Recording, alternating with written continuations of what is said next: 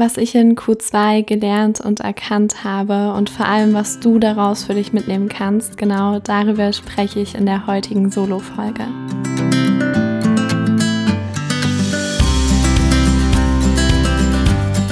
Hallo und herzlich willkommen zurück im Goldene Zeiten Podcast. Ich freue mich so sehr, dass du wieder eingeschaltet hast zu dieser neuen Solo-Folge. Heute gibt es eine der sehr beliebten Folgen hier im Podcast und zwar gibt es einen Quartalsbericht.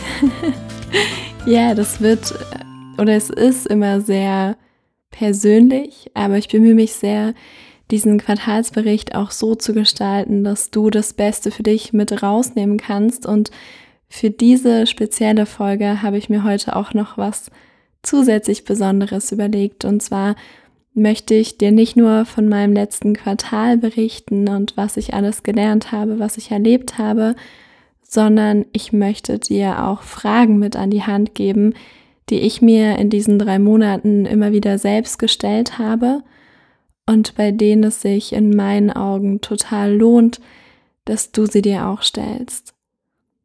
Und ja, das als kleine Introduction.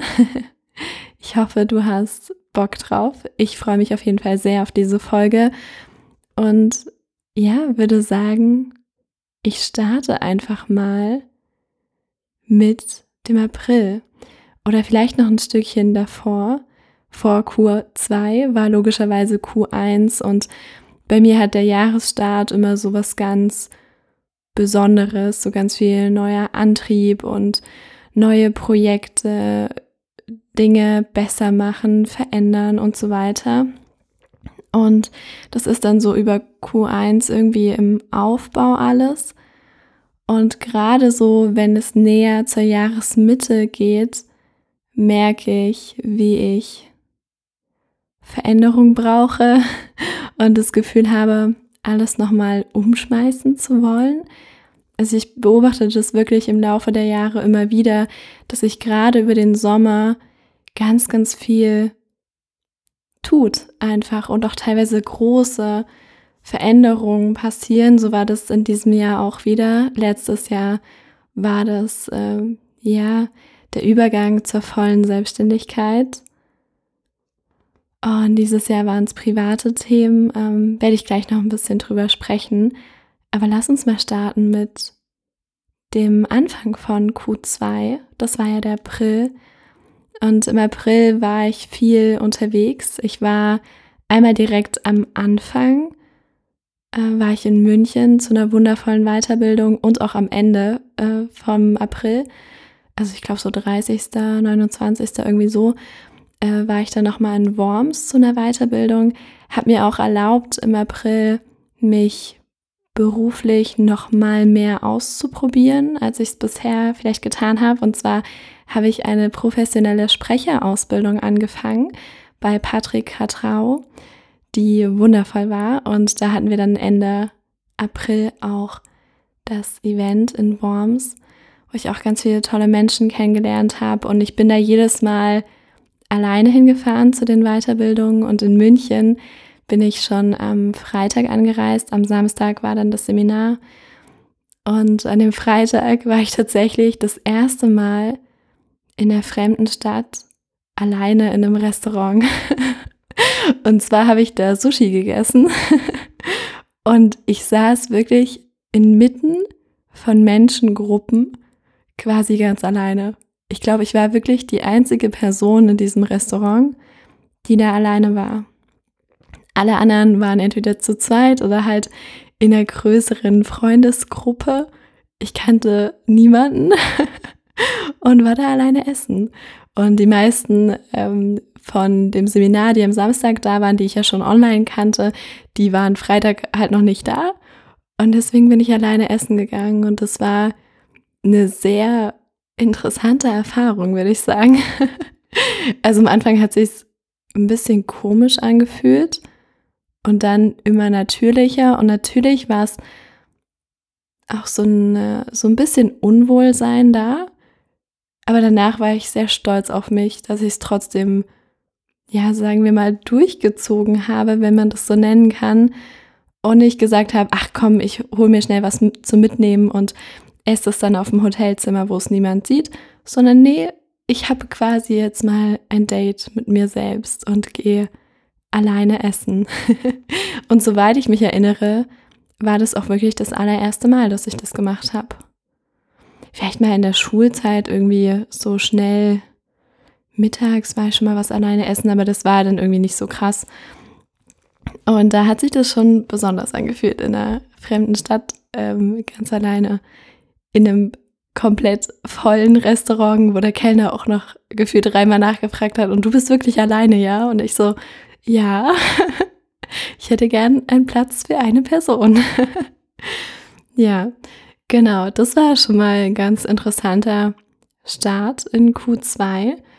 Ähm, dann habe ich natürlich sehr viel Zeit in die Sprecherausbildung investiert, habe auch relativ schnell tatsächlich meinen ersten Hörbuchauftrag bekommen, also dass ich ein Hörbuch einsprechen durfte. Das habe ich dann auch gemacht. Habe in dem Zug auch nochmal mein Equipment ein bisschen geupgradet. Ich weiß nicht, ob du das hörst. Äh, schreib mir gerne mal auf Insta, da heiße ich goldene Zeiten unterstrich Lena, ob du quasi von März auf April so einen kleinen Unterschied in der Tonqualität im Podcast gehört hast. Das würde mich sehr interessieren. Ähm, ja, genau. Äh, ich habe da sehr viel Zeit in die, ich muss mich gerade kurz ein bisschen sammeln. Das sind so viele wirre Gedanken in meinem Kopf. Ja, ich habe sehr viel Zeit in die Sprecherausbildung investiert, ähm, habe einen wundervollen Workshop gehalten für das Podcast-Thema. Ich bin ja auch noch äh, nicht nur Sprecherin, sondern auch Podcast-Mentorin, unterstützt da meine Kunden, ihren eigenen Podcast zu starten. Und in dem Zug habe ich einen kostenfreien Workshop gehalten in Kooperation mit der Coaching-Werkstatt, mit dem lieben Matthias. Und das war total schön, da ein paar neue Gesichter zu sehen und auch dann Fragen gestellt zu bekommen am Ende. Und so Online-Workshops zu halten, ist ja quasi nichts anderes als ein interaktiver Vortrag. Das habe ich, glaube ich, in Q1 irgendwann das erste Mal gemacht. Und wie immer, wenn man Dinge zum ersten Mal macht, ist das immer mit sehr viel Aufregung verbunden und sehr, ja, ähm, sehr besonders. Und es fühlt sich außerhalb der Komfortzone an. Und mittlerweile, kleiner Zeitsprung, ich habe Ende Juni nochmal einen Workshop gehalten. Das war irgendwie fast ohne Aufregung. Und das ist so verrückt, wie sich das verändern kann. Und hier auch gerne der kleine Impuls an dich. Dinge werden normal, egal wie weit weg die jetzt noch für dich gerade erscheinen, egal wie viel Respekt du vor einer bestimmten Aufgabe hast, das wird irgendwann zur Normalität und ist nicht mehr schlimm. Und deswegen lohnt es sich, Dinge einfach mal zum ersten Mal zu machen. ja. Dann kam ja irgendwann auch schon Mitte April mein Geburtstag. Und der war tatsächlich emotional nicht so auf dem höchsten Hoch, was verschiedene Gründe hatte. Aber hauptsächlich den Grund, dass ich mit einem alten Muster wieder konfrontiert wurde, an dem ich gefühlt schon sehr viel gearbeitet habe, aber was immer noch da ist. Und sicher kennst du das auch irgendwo von dir. Bei mir hat das sehr viel mit Ablehnung zu tun und mit dem Gefühl von, ich fühle mich gerade abgelehnt, womit ich oft noch nicht so gut umgehen kann. Und es kam gerade an meinem Geburtstag extrem hoch, ausgelöst durch verschiedene Situationen. Und das war irgendwie ein verrückter Tag, weil auf der einen Seite da ganz viel, ganz viele, wenn wir sie so bewerten wollen, negative Emotionen da waren. Und auf der anderen Seite der Wunsch, den Geburtstag zu einem schönen Tag zu machen. Und das war eine sehr spannende Erfahrung, dann das zu drehen mit ganz viel Willenskraft. Ich bin mir sicher, dass das nicht immer funktioniert. Aber an dem Tag konnte ich die Erfahrung machen, dass ich aus einem ziemlichen emotionalen Loch dann doch noch irgendwie was Gutes machen konnte, einfach weil ich meinen Geburtstag genießen wollte und den als einen schönen Tag in Erinnerung behalten wollte, was er im Rückblick nicht unbedingt war, sondern eher so gemischt. Aber ich habe mich immerhin da so ein bisschen hingegeben und habe versucht, das Beste draus zu machen. Und jetzt nochmal kleiner Zeitsprung. Gerade jetzt am Ende von Q2 verstehe ich, dass diese Arbeit am Mindset und dieses mit Willenskraft irgendwas erreichen wollen gar nicht so krass effektiv ist, sondern dass es zumindest für mich viel besser funktioniert, ja, mehr auf energetischer Ebene zu arbeiten, mit dem Körper zu arbeiten, Emotionen mehr zuzulassen, ähm, solche Dinge zu machen wie äh, bestimmte Frequenzen hören, äh, den Healing Code machen. Ich weiß nicht, ob dir das was sagt, kannst du gerne alles einmal googeln oder mir einfach mal schreiben, wenn du dazu noch mehr wissen willst. Ich kann auch mal eine separate Podcast-Folge dazu machen. Und dass sich super viel, das war mir schon lange bewusst, dass sich super viel einfach im Unterbewusstsein abspielt und auch in unserem Körper, im Nervensystem gespeichert ist und so weiter. Und dass wir oft mit dem Bewusstsein gar nicht so viel verändern können, wirklich, sondern dass das einfach alles eine Ebene tiefer rutschen darf. Und das war eine krasse Erkenntnis, was man da mit Hypnose, mit tiefer Entspannung, mit Meditation und so weiter machen kann. In viele Themen arbeite ich mich selbst auch gerade erst rein also so richtig tief bewusst, also ich kenne die Themen schon lange, aber wirklich damit zu arbeiten und da reinzugehen, ist immer noch mal was anderes. Aber das war jetzt im Rückblick auch eine Erkenntnis, was ich da vielleicht an meinem Geburtstag noch hätte besser machen können, auch wenn es ja gar nicht immer darum geht, Dinge unbedingt besser zu machen. Ja, und vielleicht verbunden jetzt mit einer Frage für dich zur Reflexion, habe ich das auch im April ganz doll gemerkt. Es gibt so eine bestimmte Grundschwingung, wenn wir sie so nennen wollen. Und diese paar ersten Erlebnisse, Erkenntnisse möchte ich direkt verbinden mit einer Frage für dich. Und zwar, auf welcher Grundschwingung bist du so im Alltag? Also was ist die grundlegende Emotionen, wie fühlst du dich, wenn alles in Anführungszeichen ganz normal ist? Welche Emotionen herrschen davor? Und da habe ich gemerkt, dass es am, im April noch sehr so ein Getriebensein war, ein, okay, ich muss meine Ziele erreichen und ich bin da noch nicht gut genug und ich zweifle an mir und so weiter. Und dass sich das jetzt immerhin immer mehr dahin verändert, dass ich eher bereit dazu bin, Dinge zu akzeptieren, in Frieden anzunehmen und vor allem nach vorne zu schauen und nicht so viel in, die, in der Vergangenheit zu hängen. Denn das ist halt eines der krassesten Löchern, die wir immer wieder fallen können, dass wir immer wieder sagen, ja, Vergangenheit, also dass wir zu sehr da drin hängen, weil wir können die Vergangenheit nun mal nicht ändern. Und deswegen lohnt es sich in Anführungszeichen einfach mal so überhaupt gar nicht, da zu viel drüber nachzudenken. Und das habe ich früher definitiv viel gemacht. Aber ich bemühe mich, das weniger zu tun und einfach den Blick ins Hier und Jetzt zu richten und nach vorne zu richten. Und das würde ich dir auch empfehlen. genau. Also nimm diese Frage gern mal mit.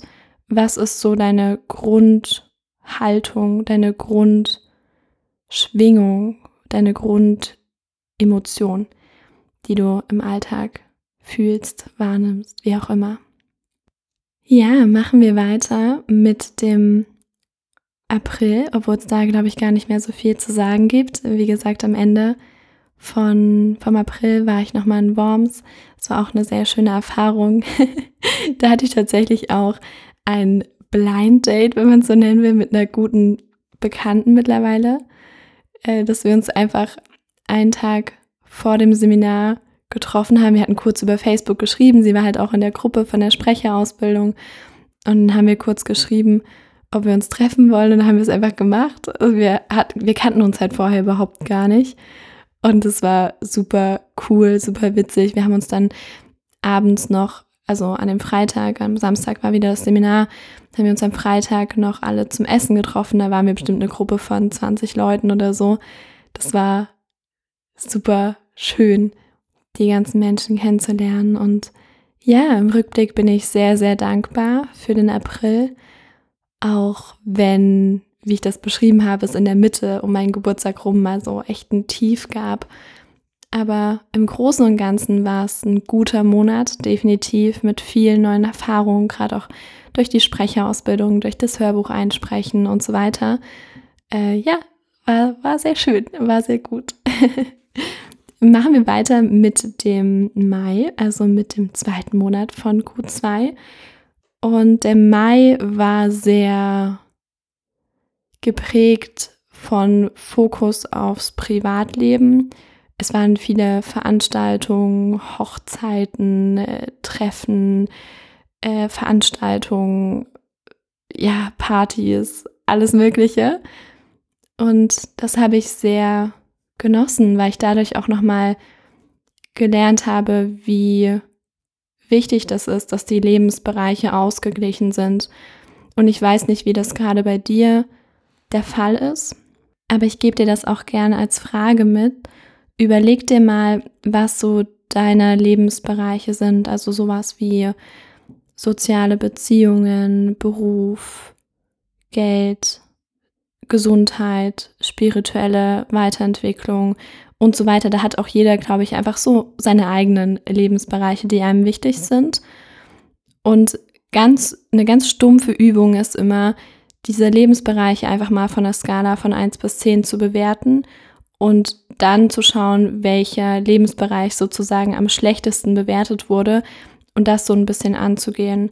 Und bei mir war es ganz lange Zeit so, dass ich wahnsinnig wenig den Fokus auf soziale Beziehungen und auf Erlebnisse gerichtet habe, weil ich einfach so krass in meinem Film war, so krass mit meinen Zielen verbunden war einfach nur in meiner Selbstständigkeit was erreichen wollte, einfach gesagt habe, ja, alle anderen sind blöd, ich mache mein eigenes Ding, ich höre auf niemanden mehr und ich ziehe mein Ding durch, was sicherlich auch positive Aspekte hat. Aber gerade im Mai dürfte ich nochmal lernen, mich auch mehr zu verbinden, auch mit Menschen, die vielleicht nicht genauso denken wie ich, nicht die gleichen Ziele haben, aber dass das auch total wertvoll sein kann und auch gut ist, mal was ganz anderes zu machen und nicht den ganzen Tag nur voller stumpfer Fokus aufs Business zu haben. Und ja, das war wahrscheinlich so die größte Erkenntnis im Mai. Und vielleicht auch noch eine Frage, für dich, die du dir stellen kannst, die ich mir ja auch über Q2 immer sehr viel gestellt habe. Wie stellst du dir deinen Alltag, dein Leben vor, wenn bestimmte Komponenten nicht wichtig sind? Und diese Komponenten, die kannst du austauschen. Du kannst dir einmal die Frage stellen, okay, wie würde ich, wie würde ich es haben wollen, wenn Geld keine Rolle spielt? Wie würde ich es haben wollen, wenn Zeit keine Rolle spielt? Wie würde ich es haben wollen, wenn der Ort keine Rolle spielt? Und wie würde ich es haben wollen, wenn meine äußeren Umstände keine Rolle spielen würden? Also sowas wie der Job, dass du da vielleicht gebunden bist oder durch Kinder, durch Familie, irgendwie so. Und wenn du dieses Gedankenexperiment mal durchgehst, könntest du da eventuell, wenn du dich darauf einlässt, auf ganz spannende Erkenntnisse kommen. So war das zumindest bei mir. Und ja, dafür bin ich äh, sehr dankbar. Lass uns weitermachen mit den nächsten Erkenntnissen. Ich habe im Mai, also trotz diesen ja vollgepackten Wochenenden meistens, habe ich auch viel Zeit alleine verbracht. Und das war auch eine schöne Erfahrung, weil ich da entdecken konnte, wie mein Alltag so aussehen könnte, wenn eben die äußeren Umstände mal so ein bisschen ausgeklammert sind. Und ja, das hat auch sehr gut getan. Ich war auch, das habe ich mir auch tatsächlich mit aufgeschrieben, was eigentlich gar nicht so krass besonders ist. Aber ich war alleine in der Schwimmhalle. Und das ist etwas, was ich früher in der Schulzeit ganz, ganz oft gemacht habe. Da bin ich auch teilweise noch vorm Schulunterricht, also von um sechs bis halb acht zum Frühschwimmen gegangen, auch alleine und habe da die Zeit total genossen. Und bei mir ist es so, wenn ich im Wasser bin, wenn ich diese repetitiven Bewegungen vom Schwimmen mache, dann passiert was ganz Interessantes in meinem Kopf und ich komme auf ganz neue Ideen und kann Dinge viel besser verarbeiten, nochmal durchlaufen lassen und Vielleicht hast du auch sowas in deinem Leben. Ich würde dir gerne die Frage mitgeben, bei welcher Aktivität passiert bei dir sowas, wie es bei mir beim Schwimmen der Fall ist? Ist es vielleicht beim Radfahren, beim Laufen gehen? Ist es beim Meditieren, beim Yoga machen, beim in der Sonne sitzen? Was löst es bei dir aus?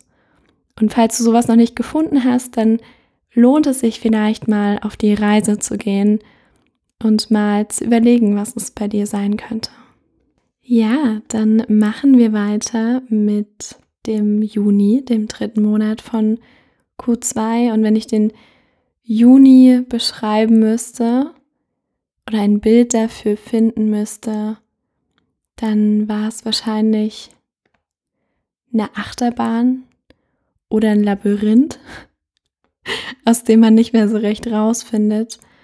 Und zwar war der Juni bei mir geprägt von vielen privaten Turbulenzen, von vielen Emotionen, von, ja, um ganz ehrlich zu sein, auch von Weglaufen vor Problemen, von Ablenkung war der Monat geprägt, äh, von